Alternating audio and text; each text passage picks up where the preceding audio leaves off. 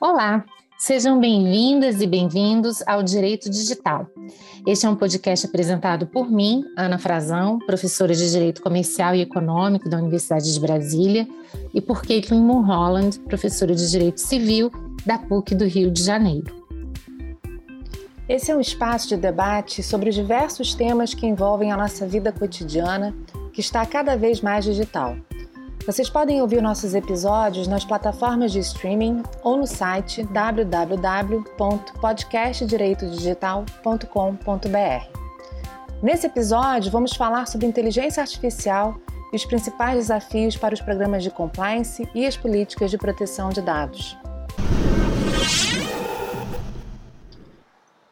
O uso de inteligência artificial em soluções tecnológicas está cada vez mais comum, tanto que nem estranhamos quando um aplicativo de celular ou serviço online diz que sua solução é baseada em IA.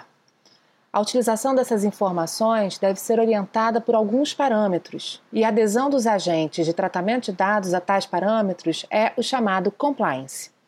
Sobre o tema que inspira esse episódio, tive a oportunidade de escrever um artigo em coautoria com o querido Rodrigo Dias de Pinho Gomes, que foi publicado no livro Compliance e Políticas de Proteção de Dados, organizado pela professora Ana Frazão e o ministro do STJ, Ricardo Cueva. Como foi muito bem apontado pela professora Caitlin Mulholland no artigo, o compliance pode ser compreendido como a adesão dos agentes de tratamento de dados a padrões, normas, quer sejam leis ou normas de mercado, ou mesmo das organizações, aos princípios de boa governança e aos padrões éticos e sociais comumente aceitos. Na perspectiva do uso de sistemas de inteligência artificial para o tratamento de dados pessoais, o compliance é essencial para a garantia de que os princípios da LGPD e as garantias constitucionais fundamentais não sejam violados. Afinal de contas, de quais riscos estamos falando? Quando nos referimos ao tratamento de dados realizado por sistemas de inteligência artificial, existe um conjunto de programas e técnicas utilizadas e uma das mais frequentes é o aprendizado por máquina, também conhecido como machine learning. Nessa modalidade, o programa recebe um universo de dados, faz correlações e alcança determinados resultados através de processos dedutivos e análises estatísticas. Um dos problemas nesse caso é a falta de transparência sobre o padrão de correlações que o sistema vai fazer a partir dos dados, ou a segurança das informações utilizadas como base do programa. Em um mundo em que soluções tecnológicas estão tomando cada vez mais espaço, as decisões que são tomadas utilizando como referência as informações de inteligência artificial podem ser o vetor determinante para a negação de direitos, a condenação em processos ou a modulação da realidade humana a partir das nossas escolhas. Plataformas como Amazon, Google e Facebook trazem sugestões de compra e de conteúdo geradas a partir da análise dos nossos perfis e alinhadas a seus interesses econômicos e políticos. Nesse contexto, a adesão desses agentes a programas de governança de dados e adequação dos sistemas ao parâmetros traçados na LGPD são essenciais. Além do princípio da transparência, os princípios da finalidade, necessidade e qualidade dos dados são determinantes para a construção de modelos transparentes na tomada de decisão de IA. Nesse episódio, vamos aprofundar o debate sobre as melhores práticas para a utilização de dados pessoais por sistemas de inteligência artificial. Vem com a gente. Caitlin, vamos começar então a nossa conversa de hoje falando sobre como a utilização de dados pessoais pela inteligência artificial, em especial pelo machine learning, sem o compliance, pode impactar na nossa vida diária. Ana, essa pergunta é da mais alta relevância porque é fundamental que qualquer organização que trabalhe com dados pessoais, ou seja, que desenvolva alguma atividade de tratamento de dados pessoais, tenha em mente que é, o uso desses dados por sistemas de inteligência artificial pode acarretar danos não só individuais, aquela pessoa específica cujo dado específico está sendo tratado, mas também dados de natureza coletiva, é, justamente porque a gente está diante de é, aplicação de sistemas, né, como o sistema de A, né, em especial aquele em que se utiliza machine learning, que tem uma capacidade de promover o tratamento de dados em grande quantidade, né, o chamado Big Data. A gente poderia, inclusive, utilizar aqui duas expressões que são muito comuns na área dos estudiosos né, de inteligência artificial e direito, que é o Big Data e o Big Analysis, né, que seria a utilização de uma grande, um grande volume de dados para realizar uma grande análise é, e correlações e causalidades relacionadas ao uso desses dados pessoais. Mas antes de eu falar especificamente né, desse problema né, da falta do compliance, acho que é importante a gente deixar claro que a gente está nesse episódio falando de dados pessoais, né, aqueles que se referem à pessoa humana. Porque sistemas de inteligência artificial são utilizados para as mais diversas é, atividades. Então, por exemplo, com, com os mais diversos tipos de dados. Então, por exemplo, quando a gente está falando de sistemas de predição de clima, de tempo, de temperatura, esses sistemas geralmente utilizam é, inteligência artificial para alcançar resultados. Mas é, a gente não vai tratar especificamente desses sistemas no episódio de hoje, porque a gente vai falar daqueles que vão atingir direitos fundamentais, né, que vão atentar contra, eventualmente, a própria dignidade do, tutel, do, do titular de dados pessoais. Então, feita essa ressalva, para que, que a gente precisa, então, é, desse compliance quando há o tratamento de dados por inteligência artificial? Justamente porque esses sistemas de inteligência artificial principalmente aqueles que utilizam sistemas né, de aprendizado por máquina, eles têm uma capacidade de tomar decisões, às vezes com um grau de autonomia relativamente alto, que impactam na forma como os resultados são alcançados ou como decisões são tomadas pela máquina. Se a gente considera que um sistema ele pode tomar uma decisão que é potencialmente atentatória aos direitos daquele titular de dados e nós não conseguimos né, fazer um procedimento de identificação de qual foi é, a causa desse eventual dano ou qual foi a causa né, que gerou uma eventual situação de desvalor para aquele titular, a gente tem um problema que é o problema de é, causalidade e identificação de eventuais responsabilidades. Então, o compliance ele serviria aqui como uma forma de permitir ao titular de dados é, o entendimento acerca de como uma determinada decisão tomada por um sistema de inteligência artificial se deu. E com base nessa informação ao titular de dados, vai ser possível a esse titular exercitar determinados direitos. Então, quando a gente está falando de compliance, a gente está falando de uma grande, de, um, de, uma grande estrutura que vai permitir identificar procedimentos que permitam esse titular exercício de direitos. Ao meu ver, é assim, a gente, resumidamente, Ana, qualquer uhum. é, utilização né, de sistemas de inteligência artificial que utiliza dados pessoais tem que ter essa preocupação, porque afinal de contas a gente está diante da potencial é, causação de dano para um número de pessoas que é, a princípio, imponderável, né? que pode ser é, é, atingido né, numa coletividade enorme.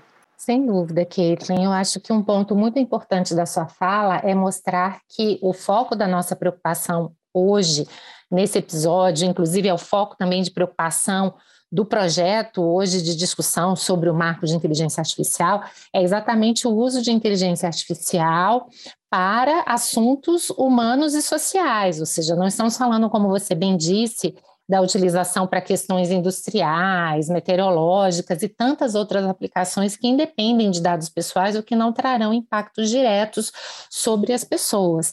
E fato é que, como você também antecipou, Hoje a inteligência artificial já tem sido utilizada com muita largueza nesses assuntos. Vamos lembrar como, por exemplo, esses sistemas de inteligência artificial já são utilizados hoje para recrutamento, julgamento de empregados, não é? Quem vai ser contratado, quem vai ser sujeito a uma promoção, quem vai ser demitido, nas relações de consumo, ou seja, muitas vezes quem vai receber determinados produtos e serviços, a que preços, ou seja, principalmente em mercados que envolvem risco, como seguros, como crédito, e mesmo em mercados que não envolvem esse risco. A precificação individualizada hoje também já é uma realidade.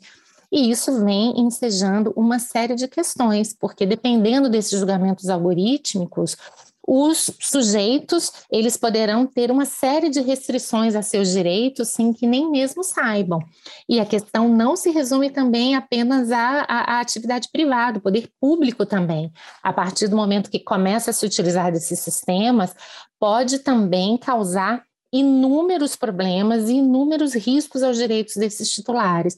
E é o que você disse, sem o compliance, a gente não consegue nem mesmo entender minimamente como esses sistemas funcionam e como os titulares de direitos que podem ser afetados por esses sistemas poderão exercer esses direitos. Então, é essa a razão dessa nossa conversa de hoje ser tão importante, né, Caitlin? É, sem dúvida, Ana. A gente tem que prestar atenção exatamente nesse, nesse processo todo para, enfim, não deixar passar nada que possa eventualmente causar algum prejuízo para os titulares. Ana, considerando que é, esse papo que a gente está tendo agora sobre a necessidade do compliance, né, como fundamental para a proteção de dados pessoais, o que, que seria, quais seriam os principais instrumentos para conformidade de tratamento de dados pessoais? Caitlin, eu acho que antes da gente falar sobre esses instrumentos, é, é, importante a gente contextualizar o nosso ouvinte diante das possibilidades, que são realmente inúmeras, que esse sistema de inteligência artificial nos oferece, inclusive em termos de benefício, mas também em termos de risco. Normalmente, a inteligência artificial tem sido utilizada nesses assuntos humanos para supostamente compensar uma série de falhas dos julgamentos humanos. Então, se entende que com esse sistema de inteligência artificial nós conseguiríamos obter resultados com a maior acurácia e segurança. E, de fato, sob esse viés, o raciocínio não está incorreto. A gente tem hoje uma série de estudos que mostram que sim, esses sistemas de inteligência artificial conseguem reduzir consideravelmente o que alguns autores, como Kahneman, Sunstein e Siboney, chamam de ruído. Porém, ao lado desse benefício, vem também uma série de riscos, como o risco de aumento de vieses, preconceitos e discriminações, incidentes de segurança, que não estão presentes em julgamentos humanos, mas que passam a estar presentes em julgamentos que dependem de uma grande base de dados, que podem passar por vazamentos, por sequestros e até mesmo por alteração daqueles julgamentos e padrões a partir da conduta de um terceiro, como de um hacker, problema de resultados não intencionais, de padrões esdrúxulos e mesmo erros desses sistemas algorítmicos, porque eles também erram e às vezes não conseguem se identificar nem mesmo a causa desse erro. Então, é fundamental entender que estamos, sim, diante de uma atividade que pode trazer uma série de benefícios, mas envolve também riscos consideráveis. E que, se estamos falando de dados pessoais, todos aqueles princípios, cautelas e direitos que estão previstos na LGPD precisam ser aplicados. Então, haverá necessidade, sim, da existência de uma base de dados, do respeito a todos os princípios, incluindo o princípio da segurança, da transparência, da boa-fé objetiva, o respeito a todos os direitos dos titulares. E como é que isso vai ser operacionalizado?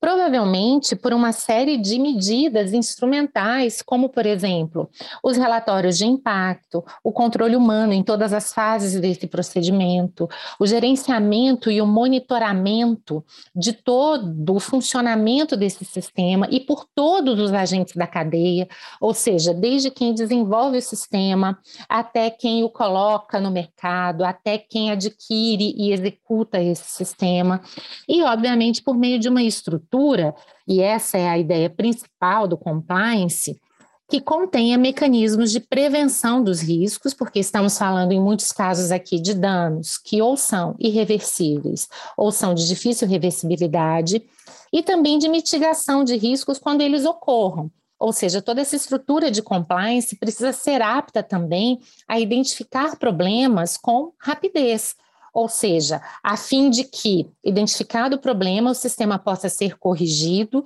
e os eventuais danos daí decorrentes sejam mitigados dentro do possível.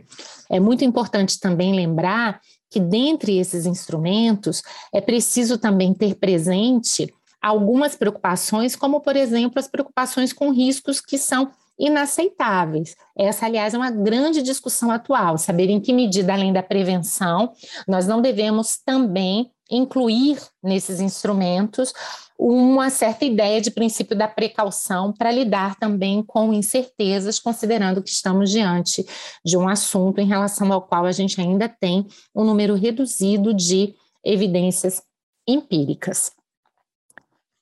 Interessante você ter falado do princípio da precaução, porque era justamente um dos pontos que eu acho um dos pontos mais relevantes né, para a gente discutir mais à frente, porque a Lei Geral de Proteção de Dados, que por enquanto né, vai ser é, para nós, ou principalmente vai ser para nós, né, um, um, marco normativo a ser seguido quando a gente está falando de aplicação de sistemas de inteligência artificial com, né, com, com base em dados é, pessoais, é, e, portanto, a gente já não tem o um marco regulatório da inteligência artificial, a, a, a, LGPD ela fala de prevenção, né, do princípio da prevenção, mas não fala de precaução, que eu acho que é um princípio importantíssimo para a inteligência artificial. Né?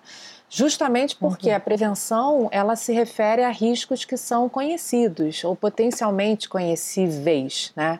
E a precaução ela se refere, o princípio da precaução se refere a riscos desconhecidos. E eu acho que quando a gente fala de aplicação de princípios, né, de sistemas, melhor dizendo, de inteligência artificial, a gente está diante da necessidade de aplicação do princípio da precaução. Uhum. Fazendo assim uma correspondência meio, meio tosca, se eu puder usar esse termo, é, com o direito ambiental, né? O direito ambiental ele utiliza o princípio da precaução como fundamento das, das medidas né, a serem tomadas para é, identificar eventuais né, potencialidades danosas, é, justamente porque não se sabe qual é o tipo de impacto ambiental que determinadas é, condutas ou determinadas atividades podem, podem ter. Acho assim, uhum. fazendo uma, uma certa comparação, a gente poderia pensar na inteligência artificial como um potencial risco ou provável risco de dano, ainda que não conhecidos, ainda que não reconhecidos, né?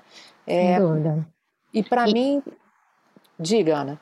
Não, é só para dizer que eu acho que a comparação com o direito ambiental, para mim, é perfeita, né? porque ambas as áreas lidam com esse mesmo desafio, como avançar do ponto de vista regulatório de compliance, mesmo em situações em relação às quais nem sempre conseguiremos ter evidências minimamente consistentes a respeito de um determinado assunto. Mas essa ausência de evidências, em alguns casos, não deve levar a uma inação em alguns casos, exatamente diante da magnitude do potencial de dano e de perigo, ela deve justificar exatamente uma ação, que é a de se evitar, dentro do possível, qualquer possibilidade de que aquele resultado possa acontecer. É, eu acho que está bem é, de acordo, né, esse tipo de, de raciocínio com uma função preventiva, não só, né, o, o, proativa, né, não só prevista na Lei Geral de Proteção de Dados, mas eu acho que também que deve ser considerada no marco regulatório de inteligência artificial que eventualmente é, vier a ser aprovado. Né? Então, a ideia uhum. é, é, é, evitar qualquer tipo de dano ou uma potencialidade danosa no uso da inteligência artificial. Acho que por isso também, eu acho que você mencionou, e esse ponto eu, eu considero como fundamental, é, a necessidade da identificação dos tipos de risco, né? dos riscos Sim. que são aceitáveis e os riscos que não são aceitáveis. E com base nisso, atuar fortemente no compliance, ou seja, Sim. aquilo que não é aceitável a gente deixa de lado.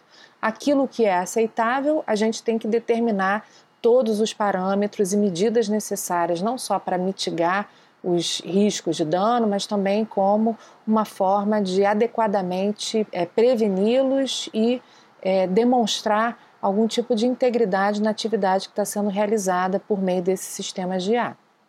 Perfeito, Caitlin. E ainda uma observação final é de que, em relação ao princípio da precaução, a gente pode ter uma série de discussões, a gente pode até sustentar que ele só poderia ser implementado após uma legislação que efetivamente o adotasse, impusesse esse tipo de obrigação aos agentes de tratamento de dados.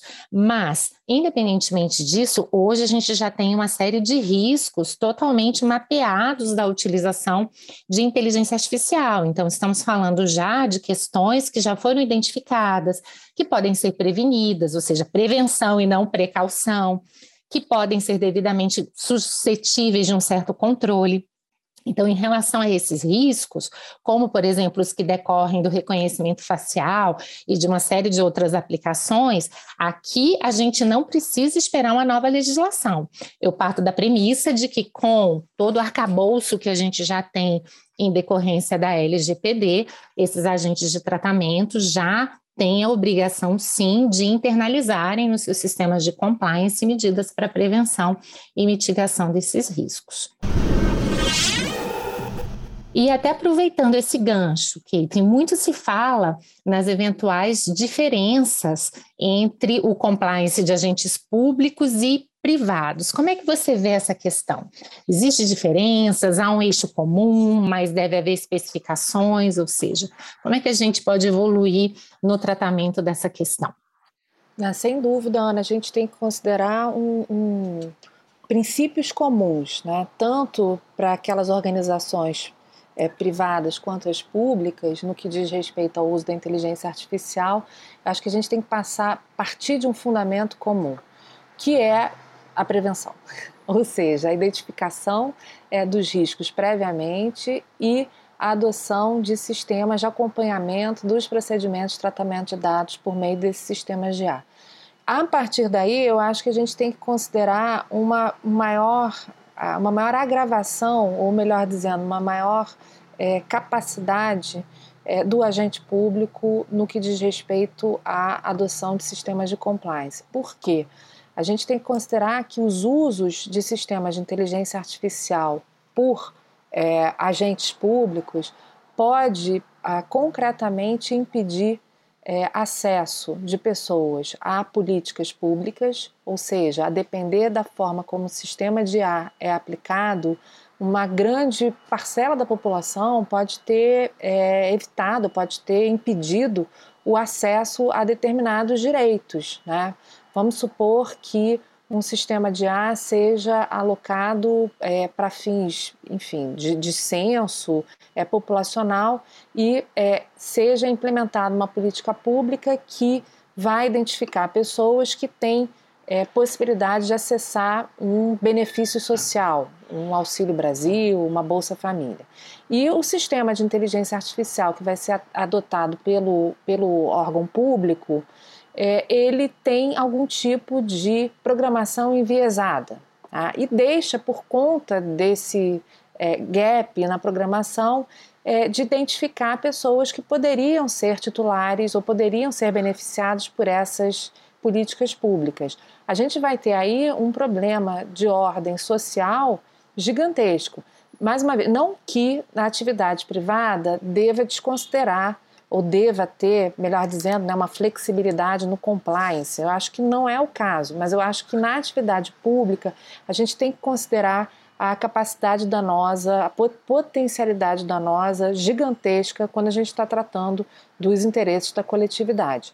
De outro lado, né, se a gente está falando, por exemplo, é, é se a gente está falando no Estado, né, como o provedor de segurança pública, se a gente pensa na adoção de sistemas de ar para fins de segurança pública, através da adoção de sistemas de reconhecimento facial ou outros, né, a gente tem uma capacidade de é, fragmentação ou perfilação da população que pode gerar um looping é, eterno e maléfico, né? ou seja, é, a adoção de sistemas e de, através da coleta de dados que é, é realizada de forma indevida é, e fazendo com que é, aqueles dados pessoais sejam é, alimentados de forma recorrente, gerando resultados que são inadequados. Então, vou dar um exemplo, só um exemplo de manual para a gente entender o que eu estou dizendo. Né? Vamos supor Vamos supor não, a gente já sabe que a população carcerária brasileira ela é ah, majoritariamente negra e de homens. É, esse é um dado estatístico que pode ser alcançado em qualquer é, Secretaria de Segurança Pública ou qualquer tipo de outro organismo que faça esse censo.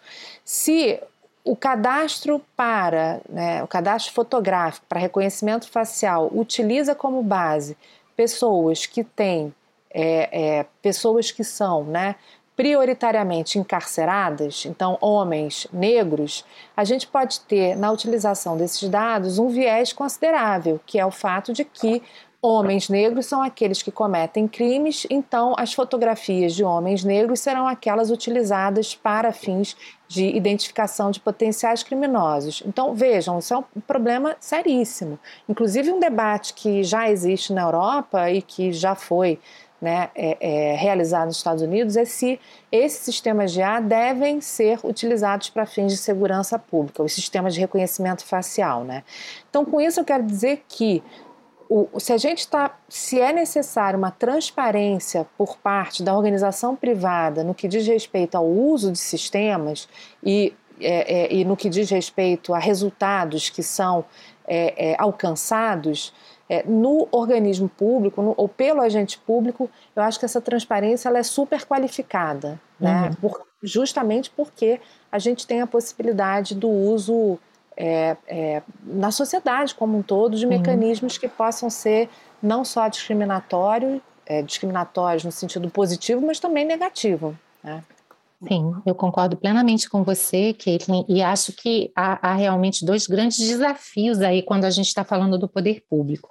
Em primeiro lugar, eu não sei se você concorda, mas eu vejo essa utilização crescente de inteligência artificial em processos decisórios como uma espécie de nova fase de terceirização de atividades privadas e públicas, né? Então, antes você terceirizava para uma pessoa natural e jurídica, hoje você pode terceirizar aquela atividade, aquele processo decisório para um sistema de inteligência artificial.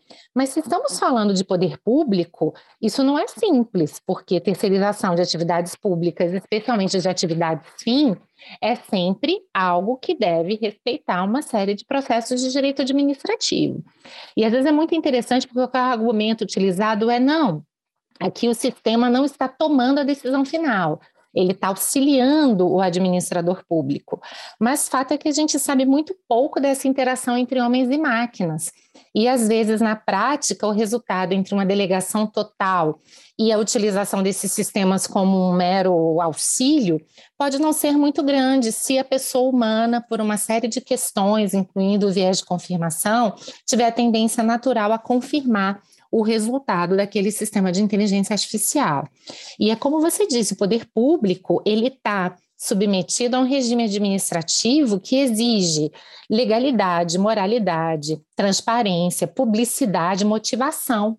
Vejam que é, é, essa questão da discussão que existe hoje sobre se o próprio resultado de um sistema de inteligência artificial em termos de decisão atenderia aos requisitos de explicabilidade, ou seja, né? Se estamos falando de uma decisão judicial, vamos imaginar a figura de um juiz robô. Aquilo efetivamente poderia atender o comando constitucional da fundamentação, mesmo no âmbito administrativo, uma decisão algorítmica, ela poderia atender ao comando constitucional do dever de motivação. Então, são questões realmente muito delicadas, que se já são complexas no âmbito privado, me parecem que no âmbito público são ainda mais é o que você diz, né? Que a gente vai precisar desses princípios de uma maneira qualificada, um cuidado muito grande com o regime de direito administrativo. E fato é que parece que esses cuidados talvez não estejam sendo devidamente tomados, né, Kate?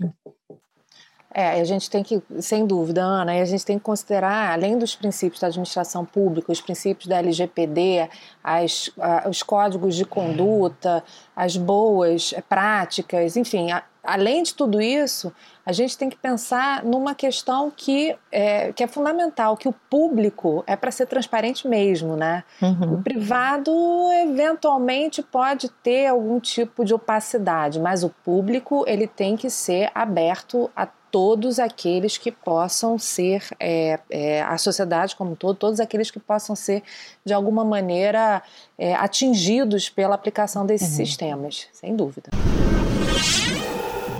Agora, Ana, considerando isso, né?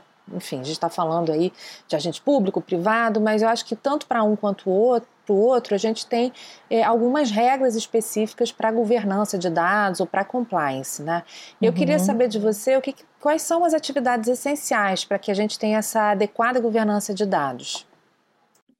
Caitlin, essa é aquela pergunta do, do, do, milhão de dólares, né? Porque a gente está falando de um assunto ainda em construção, um assunto bastante complexo e um assunto que talvez requeira uma atuação mais intensa também do regulador, do poder público, dando alguns comandos, algumas sinalizações para a orientação tanto dos agentes privados como também dos próprios agentes públicos que se utilizam disso.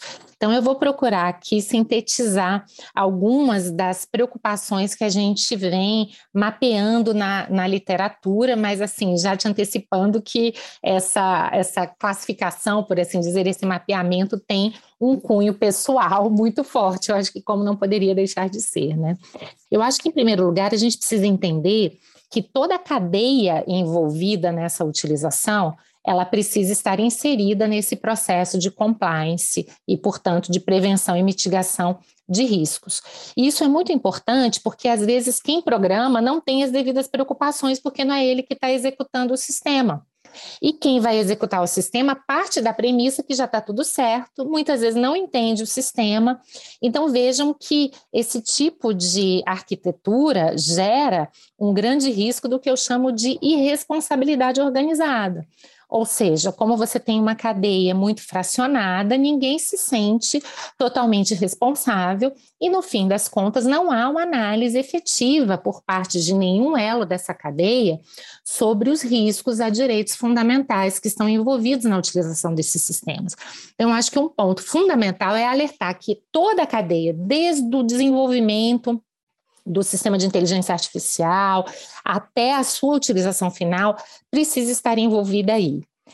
Acho que é fundamental, como você disse, um mapeamento desses riscos a direitos e um espaço também para o princípio da precaução. Precisamos também, eu acho, Caitlin, refletir sobre que julgamentos algoritmos, que utilizações de fato são admitidas, porque a gente vive hoje num mundo que, em princípio, é, possibilita que seres humanos sejam julgados para todas as finalidades. Né? A Carissa Vélez, uma autora que eu sei que você tanto gosta, é, ela fala, por exemplo, de alguns perfis, como perfis de mulheres que foram vítimas de abuso sexual, e a grande questão é: é possível um sistema algoritmo ser desenhado para lidar com esses perfis, para eventualmente explorar esses perfis? Que critérios são congruentes? Então, a gente precisa saber: esses sistemas estão sendo utilizados para que finalidades? Porque elas precisam ser lícitas. E os critérios utilizados pelo sistema são congruentes para os julgamentos?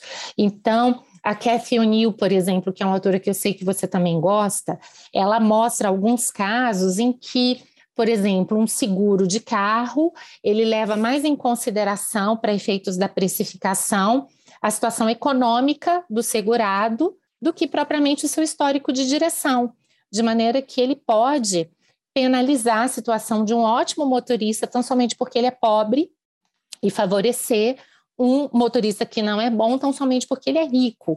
Então, essa, essa questão também de congruência de critérios é um fator que eu considero fundamental e que a gente vai ter que endereçar em algum momento. Dito isso, né, alguns cuidados que aí já são relativamente bem mapeados por todos aqueles que têm trabalhado com essa questão. Primeiro deles, o cuidado com a base de dados. A gente sabe que muito da qualidade de um sistema de inteligência artificial vem da qualidade de dados. Essa essa base de dados ela precisa ser uma base fidedigna, ela precisa ser uma base representativa, ela precisa ser uma base atualizada. Nós sabemos como, em determinados contextos, os dados podem se desatualizar muito facilmente e, portanto, sem esses cuidados, dificilmente os sistemas poderão atender às expectativas. A necessidade de uma supervisão humana como a gente viu, ao meu ver, em todas essas etapas. A gente sabe que essa é uma questão ainda discutível, mas eu acho isso fundamental. É, muito se fala até da presença humana para revisão de decisões automatizadas. Eu me questiono se não deveria haver a presença humana para qualquer decisão totalmente automatizada, principalmente quando ela envolve riscos a direitos fundamentais. Precisamos pensar na transparência e na explicabilidade desse sistema de inteligência artificial. Talvez aqui nós encontremos um dos principais desafios, porque falar em transparência é ter que lidar com a discussão do segredo de negócios que você já antecipou. Mas, por outro lado, mesmo que a gente assegure transparência, não necessariamente a gente assegura explicabilidade. Então, a gente pode voltar a esse tema, mas são desafios complementares, mas ao mesmo tempo distintos e que não são de fácil endereçamento.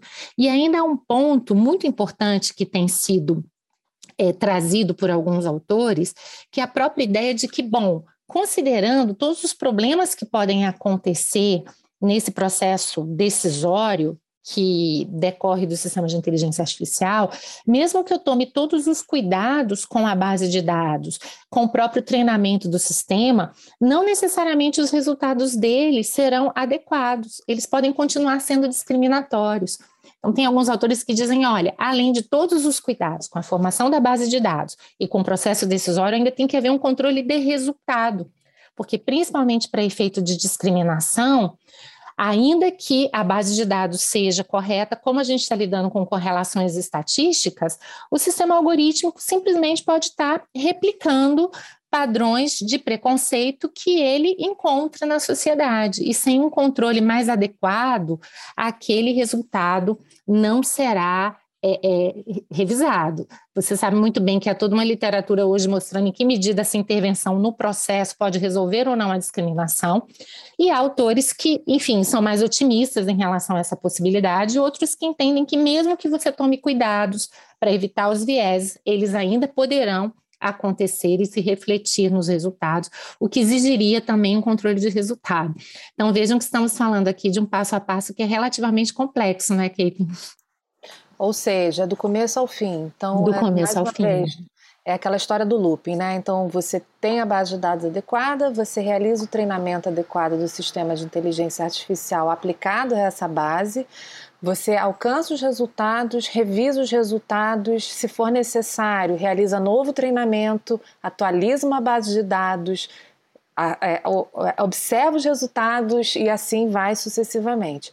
É, eu acho que essas atividades, eu acho que mais do que atividade é procedimento, né? O processo. Sim, né? exato. Então a gente não pode considerar aquelas atividades que são é, ou analisar as atividades de uma forma estanque, né? É processo. Exato. É um processo contínuo, né? Justamente para para e, e, esse é o processo efetivamente de um compliance adequado.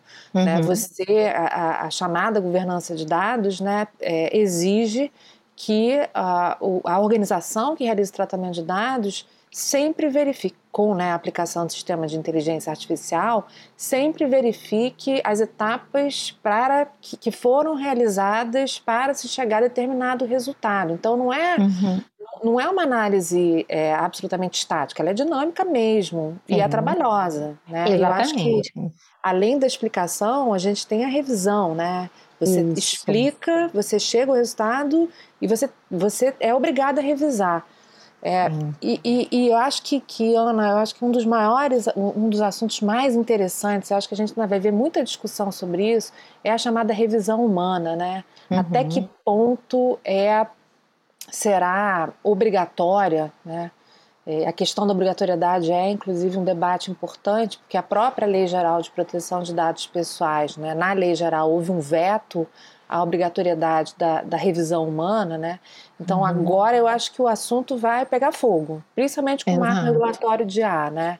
É necessário vai ser obrigatório, vai ser uhum. recomendável uhum. essa decisão humana, enfim, essa revisão é. humana, né? E é o que você falou, né, Caitlin? O que quer que seja, ainda que a gente abra mão dessa revisão humana, a gente está falando de um processo que ele envolve muitas responsabilidades.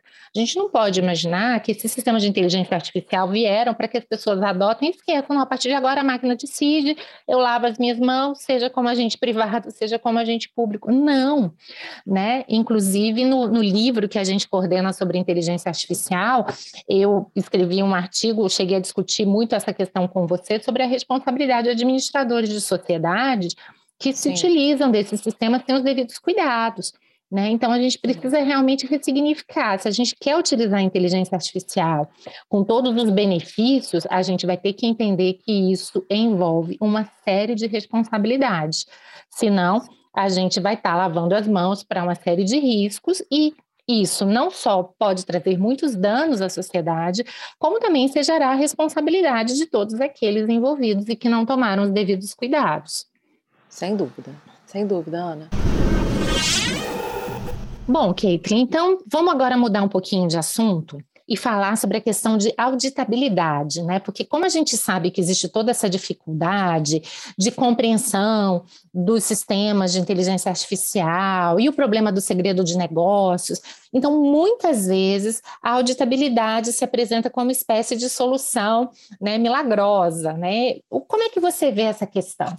É possível realmente fazer essa auditabilidade sem violar segredos comerciais dos desenvolvedores? Isso ajuda? Isso resolve realmente o problema?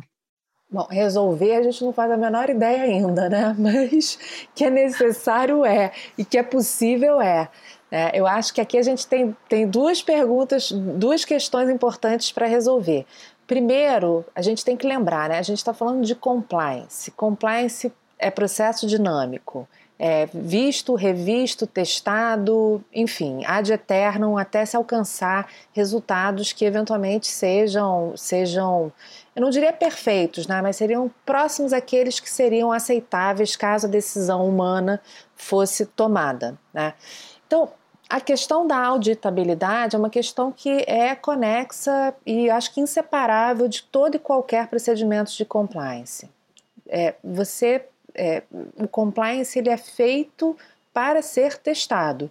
E o teste ele é ele vai ser é, é, confirmado através é, dessa auditabilidade, dessa capacidade é, do não só dos sistemas de A, mas do, de todos os insumos né, que compõem, que vão ser aplicados ao sistema de A, de serem auditáveis. Né? Uhum. Então vamos uhum. pensar, por exemplo, né, e aí depois eu, eu, vou falar já já do segredo comercial, que é uma super, é, é um super trunfo, né? é, o, é uma carta na manga para as organizações privadas que realizam tratamento de dados pessoais por meio de sistemas de A. É, um sistema que é auditável, a utilização né, de procedimentos é, de auditabilidade, é, ele é fundamental para permitir que também sejam explicadas as tomadas de decisão. Então, como é que funcionaria? Como qualquer é, situação né, é, de, de, de, processos auditáveis, é necessário que sejam verificados é, todos os procedimentos que foram tomados desde o momento em que foi aplicado o sistema de inteligência artificial até o momento final dos resultados revistos e adequados, para que a gente possa ter como se, como se, como se fosse um, um próprio ok é, dos sistemas, é, ok, daquele que realiza, né? É, uma das questões que são relevantes, né, como eu disse, que são, é, que é utilizado na verdade, né, como fundamento é, para permitir ou não é, a, a auditabilidade dos sistemas, é o argumento do segredo comercial. E aí, um dos, é, dos, dos, super trunfos que a gente tem na própria lei, né, a Lei Geral de Proteção de Dados, antes da gente falar do marco regulatório ainda não existente, né, mas a Lei Geral uhum. de Proteção de Dados, é no único artigo que trata de decisão tomada é, automaticamente, né, com base em tratamento automatizado de dados pessoais, que é o artigo 20, é, coloca essa ressalva no parágrafo, no parágrafo 2 no que diz respeito à possibilidade da a NPD, né, não sei se no futuro nós teremos uma autoridade ou uma agência regulatória da inteligência artificial, estamos ainda aguardando a votação do marco regulatório da IA, mas o parágrafo 2 do artigo 20, ele permite à autoridade nacional realizar uma auditoria para verificar com, né, e aí eu acho que a gente tem que ler né, é, especificamente o artigo de, de lei para verificar a existência de aspectos discriminatórios nesse tratamento automatizado de dados pessoais. Então, a gente tem no artigo 20 caput né, a regra que concede ao titular de dados a solicitação, a possibilidade, o direito né, de solicitar a revisão das decisões automatizadas. E a gente tem no parágrafo 2 o reconhecimento de que a autoridade nacional pode realizar auditoria para verificação da existência de aspectos discriminatórios, caso o controlador é, de dados, é, ou seja, aquele que aplica o sistema de inteligência artificial, não tiver a capacidade de é, explicar né, os critérios e os procedimentos uhum. que foram utilizados para essa decisão automatizada. Só tem um porém, que é esse super trunfo, que diz o seguinte: olha, a autoridade ela pode realizar a auditoria desde que observado o segredo comercial e industrial. A gente tem um problema, uhum. verdadeiramente, que é o seguinte: nem mesmo a lei de propriedade intelectual, de propriedade industrial, desculpa, traz o conceito de segredo comercial. Uhum. A gente tem aí uma abertura do sistema gigantesca, uma cláusula geral. O que, que é o segredo uhum. comercial industrial? Será que em algum momento a gente vai ter essa conceituação trazida é, pela própria autoridade nacional, é, estabelecendo, ou uma eventual agência regulatória de IA, estabelecendo qual é o conteúdo dessa cláusula? Esse é um grande problema, porque se a gente está uhum. falando de um agente privado, né, sinceramente, toda e qualquer é, situação, todo qualquer é, procedimento que diga respeito à, à, adoção de sistema de inteligência artificial pode ser considerado como segredo comercial. Uhum. Vamos pensar aqui no Google, né? só para falar de um caso muito tranquilo, né? O algoritmo que é utilizado para o Google no sistema de, de, no motor de busca dele. Né? É, a gente não sabe qual é, e é segredo comercial, é a fórmula da Coca-Cola, da Google, né? Uhum. É, a gente não sabe e eles não vão abrir. Porque a partir do momento em que eles abrirem esse, é, os, os, instrumentos, né, ao, ao, abrirem o procedimento que a própria Google utiliza para fins né, de aplicação desse sistema de ar, ela perde completamente o valor. É, a Google né, passa, a, a, perde o valor comercial, perde o valor acionário, inclusive, né, eventualmente uhum. pode vir a perder. Então, enfim, acho que é muito, voltando à pergunta, né? Auditoria é fundamental, é necessário, a auditoria faz parte do processo de compliance, é necessário a sua realização, não é possível a violação do segredo comercial, ao mesmo tempo a gente não sabe o que, que é, qual é o conteúdo desse segredo comercial. Então a gente pode estar diante aí de um super trunfo por parte dos controladores para evitar essa auditoria pela própria NPD. E claro, né, é importante, Ana, a auditoria, a gente está falando da auditoria da NPD, mas a auditoria privada é sempre possível, né? Sim. Até por uma questão reputacional. Né? Claro. Né?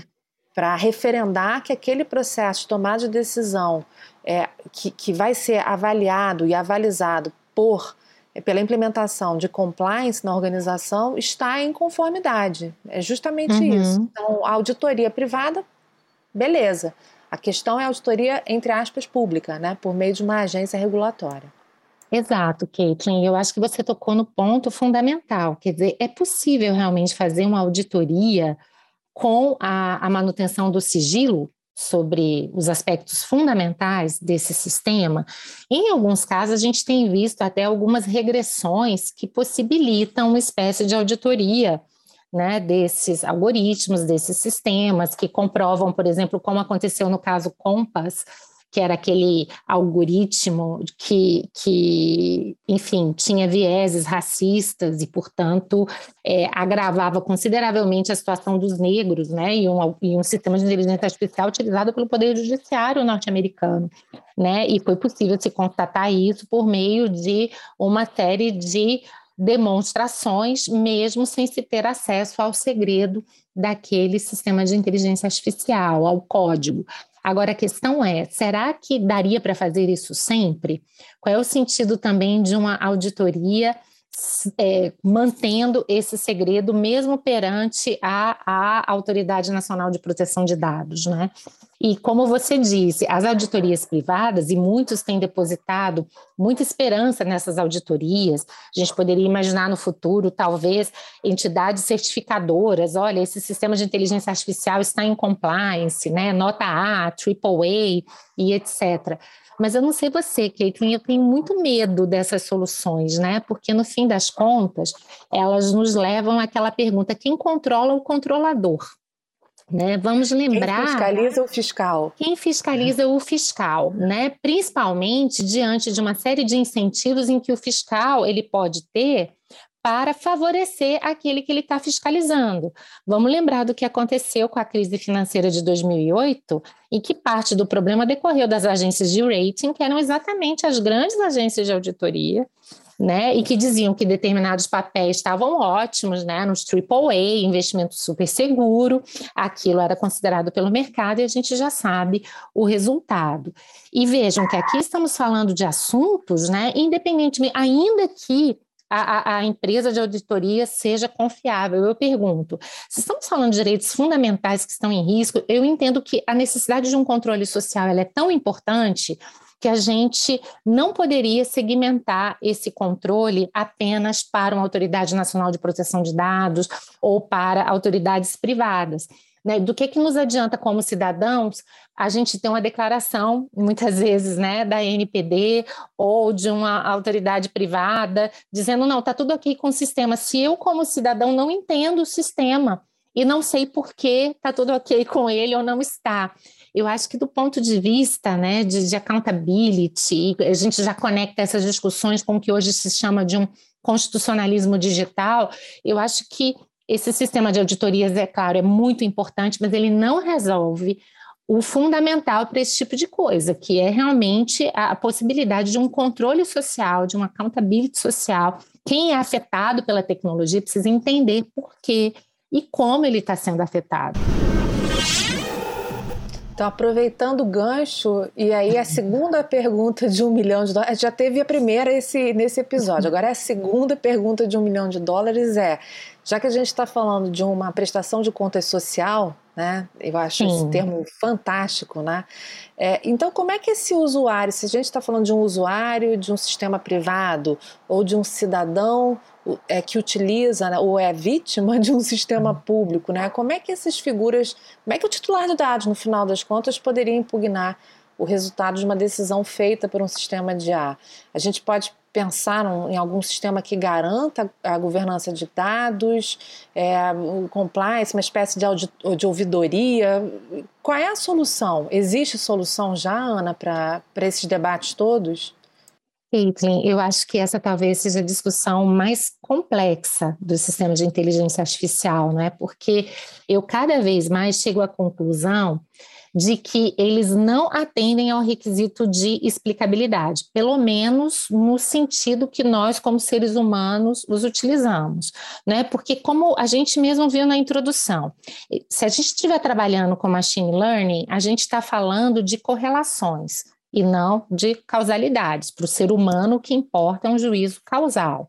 Mesmo se a gente for diversificar e ampliar inferências probabilísticas, sempre a gente está lidando com questões que não estão sujeitas a, a, a, a esse crivo de explicabilidade, pelo menos com o mesmo rigor que os seres humanos precisam para entender essas decisões.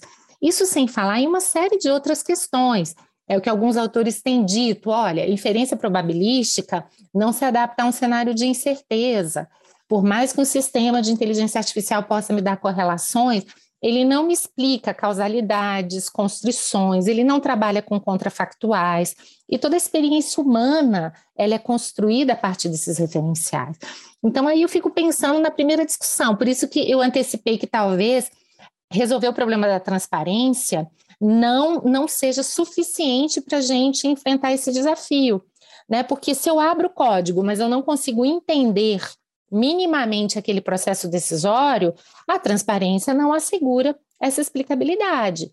Em alguns casos, a gente sabe que não é nem um cidadão comum que não entende esse processo, mesmo cientistas de dados também não conseguirão entendê-lo. E vejam, como alguém pode impugnar uma decisão se não pode entendê-la? Então, o que eu sempre digo, a gente introduz o sistema de inteligência artificial para compensar as falhas da decisão humana. A gente muitas vezes faz paralelos, olha o juiz humano, ele tem os viés, ele está sujeito aos ruídos, mas mal ou bem ele fundamentou a decisão dele. Independentemente de todas as falhas do processo decisório dele, eu tenho um resultado final, que é uma decisão racional, compreensível, inteligível. E exatamente por isso eu posso impugná-la. E numa decisão algorítmica? Veja, se eu não consigo entendê-la, eu não tenho nem mesmo como impugná-la. E aí entra a grande questão: a presença humana teria que vir exatamente para transformar aquelas correlações em causalidades, complementar aquele, né, aquele amplo manancial da decisão algorítmica, aquelas correlações, padrões, inferências probabilísticas, o que quer que seja, e torná-las minimamente inteligíveis para que os afetados possam entender e então impugnar. Por isso que eu cheguei até a te dizer né, que a decisão totalmente automatizada, quando ela envolve riscos a direitos fundamentais, eu já considero ela muito complicada. Imaginar que eu não possa nem mesmo ter uma revisão por pessoa natural, mais ainda, Agora, qual é o papel dessa pessoa natural? Porque se for para chancelar o resultado da máquina, ser uma mera presença formal, também não adianta. Então, veja que a presença humana aí, ela vai requerer um grande conhecimento por parte daquela pessoa humana. Ela vai precisar entender como a máquina decide, ela vai precisar entender as limitações da máquina, exatamente para que ela possa complementar e reagir efetivamente as dificuldades. Se for simplesmente para chancelar o resultado da máquina, aí pouco importa a gente botar né, a presença humana, ela vai ser meramente figurativa ela vai ser formal e não vai se prestar a resolver esse problema. Então, eu considero realmente esse um, um grande desafio. Né, porque a, a, você falou da questão de, de, ouvidoria, a gente pode ter N procedimentos, mas veja, o Supremo mesmo já disse que o direito ao contraditório não é apenas o direito de é, é, defender as suas posições, é o direito de que os seus argumentos de defesa sejam considerados pelo órgão julgador. Esse é o ponto fundamental aqui também, se a gente for aplicar a decisão algorítmica. Não adianta a gente possibilitar ao usuário uma série de etapas. Não, você pode impugnar, você tem cinco instâncias de impugnação. Bom, mas se você não entende exatamente como aquela decisão aconteceu. E se não há segurança de que a instância revisora vai levar em consideração seus argumentos, de que estamos falando? Né? Muitas vezes de um grande teatro, mas que no fim das contas não vai possibilitar efetivamente a impugnação. E eu acho que ou a gente resolve isso de uma maneira minimamente é, razoável e compreensível para o cidadão, ou a gente vai cair naquele cenário que muitos consideraram apocalíptico, quando a Harari, né, no Homo Deus, ele diz do dataísmo, ou seja, os dados farão pelos seres humanos o que os seres humanos sempre fizeram pelas outras espécies, uma subjugação total. Você é julgado por sistemas de inteligência artificial, sem que entenda como é que esse julgamento, sem que possa impugná-los adequadamente, e ponto final. Você vai poder sair recorrendo mas ou não tem uma presença humana, ou essa presença humana é meramente figurativa, a tendência da confirmação do resultado, e a sua vida está decidida naquele aspecto. E se você não entendeu, paciência, sente e chora, né? É, senta e chora, verdade. Eu acho, oh, Ana, só queria fazer um pequeno, uma pequena observação antes de a gente acabar nosso bate-papo, que é o seguinte: é, é claro que a gente sabe que procedimentos, é, que, que, sistemas de inteligência artificial utilizam técnicas diversas. Né? Por exemplo, quando a gente está falando de rede neural, né, é possível que não haja a possibilidade de uma explicação verdadeira, verdadeiramente. Né? Ou seja, é possível que é, a gente atinja, que o sistema de inteligência artificial atinja um tal nível de sofisticação, um tal nível de autonomia, que realmente o resultado final não permita né, uma explicação de é, causal, né? não uma correlação. Correlação uhum. sempre fará, sempre é possível Sim. identificar, né? mas uma relação causal. É, então é importante a gente deixar claro que quando a gente está falando de explicabilidade agora, a gente está falando de uma explicabilidade muito relativa. A gente está falando de uma identificação, né? até porque a quem será dirigida a explicação é, muito possivelmente aquele sujeito não vai ter uma capacidade intelectual de entender o procedimento. Uhum. Então, o que, que, poderia ser explicado né, de uma maneira fácil? Né? Explicação for dummies. Né? Quais foram os dados que foram utilizados? Qual foi o percentual de, do resultado que dependeu de um determinado dado? É, qual foi o procedimento, não o procedimento no sentido uhum. técnico, o sistema Y, o sistema X, técnica Y, não, não interessa para esse usuário, mas qual foi o procedimento que foi utilizado no, no, no sentido de proporção ou adequação no uso de dados para alcançar aquele, aquele determinado resultado. Ou seja, uma motivação né, que permita aquele usuário fazer uma correção. Então, por exemplo, exercitar o direito é, do, próprio, do próprio usuário do sistema né, de realizar a atualização de dados pessoais. Eventualmente, uhum. uma decisão foi utilizada com um dado antigo, por assim, ou não revisto, ou não revisado, ou não, não atualizado. Né? Então, se existe uhum. uma, uma decisão automatizada que utilizou um dado que não está atualizado, aquele titular poderia requerer a atualização dos dados e verificar se o resultado maquínico, por assim dizer, seria diferente é, caso é, o dado estivesse corrigido. Então, veja, mais uma vez, né, acho que a explicabilidade é no sentido de permitir ao usuário identificar os requisitos, principalmente qual é o peso uhum. que um determinado dado pessoal é, é, é, é, foi, né, que um determinado peso, dado pessoal teve para a tomada de decisão. Então, se, um, se o peso daquele dado específico foi altíssimo, a gente tem aí a identificação daquilo que foi utilizado pela máquina para a tomada de decisão. Então, Exato. não é uma explicabilidade técnica, é uma explicabilidade que a gente poderia dizer jurídica. Pois é, mas eu fico até pensando, Kate, aí já te faço uma provocação, em que medida isso resolve? Né? Porque, claro, é aquela coisa, é a explicabilidade dentro do que é possível, né? Numa linguagem Compreender. algorítmica, uhum. né? Mas, assim, considerando que há elementos que não estão suscetíveis de compreensão, eu fico pensando, bom, a gente diz tudo, todo o processo decisório eu esclareço, mas eu não consigo estabelecer essas relações de causalidade. Então, eu fico pensando se a gente não criaria uma situação semelhante a de um juiz que decidisse, olha, você vai ser condenado a X anos, mas eu não tenho propriamente a fundamentação, mas fique tranquilo que eu usei os melhores dados, vou te mostrar aqui os dados que eu usei, eu estava bem alimentado, é o melhor juiz que eu tinha, né, inclusive passou em primeiro lugar, e no fim das contas, você fala assim: ok, eu entendi os, né, os inputs, tudo que ele utilizou, mas eu não entendi o, o, né, o processo decisório, porque a partir daqueles inputs saíram aqueles outputs, né?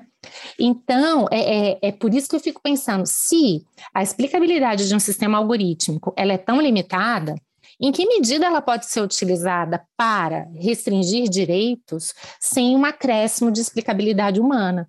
Que torne aquilo efetivamente inteligível.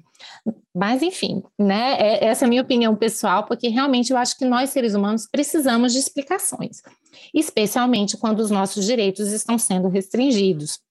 E quanto mais eu penso nisso, mais eu vejo as limitações dos sistemas algorítmicos nesse campo. Então, olha só, vou jogar uma provocação aqui para um próximo episódio nosso, que é a seguinte: Opa. será que Será que a incapacidade de um sistema ser explicável transforma esse sistema num sistema defeituoso? Será Acho que, é esse é um excelente ponto. Esse é um, é um excelente ponto, né? É um será excelente tá ponto. será que a gente está diante de um sistema que não pode ser é, aplicado, não pode é. ser utilizado. Como é que a gente conecta isso com o constitucionalismo digital, né, devido ao processo legal e tantas outras questões que, afinal de contas, a gente vem construindo há séculos, partindo da premissa, né, de que pelo menos eu entendo o resultado da decisão, né? Eu posso até não entender o processo decisório. Então, voltando ao caso do juiz, o juiz pode ter seus viés, ele pode estar com fome, ele pode estar com má vontade, ele pode não ser inteligente, ele pode ter aplicado o direito equivocado, mas mal ou bem, eu tenho uma decisão supostamente inteligível, racional, contra a qual eu posso me opor, né? É isso. Papo para um outro episódio, Ana. Com certeza. O bom aqui é que os nossos assuntos nunca são esgotados, né? Eu acho que os nossos ouvintes já entenderam bem. A gente tem que é, é, dar um ponto final para concluir o episódio, mas os assuntos continuam e, sem dúvida nenhuma, a gente tenta abordar em próximos episódios. Então, gente, muito obrigado por ouvir o Direito Digital. Compartilhe esse episódio com seus amigos e familiares no WhatsApp, Facebook, Instagram.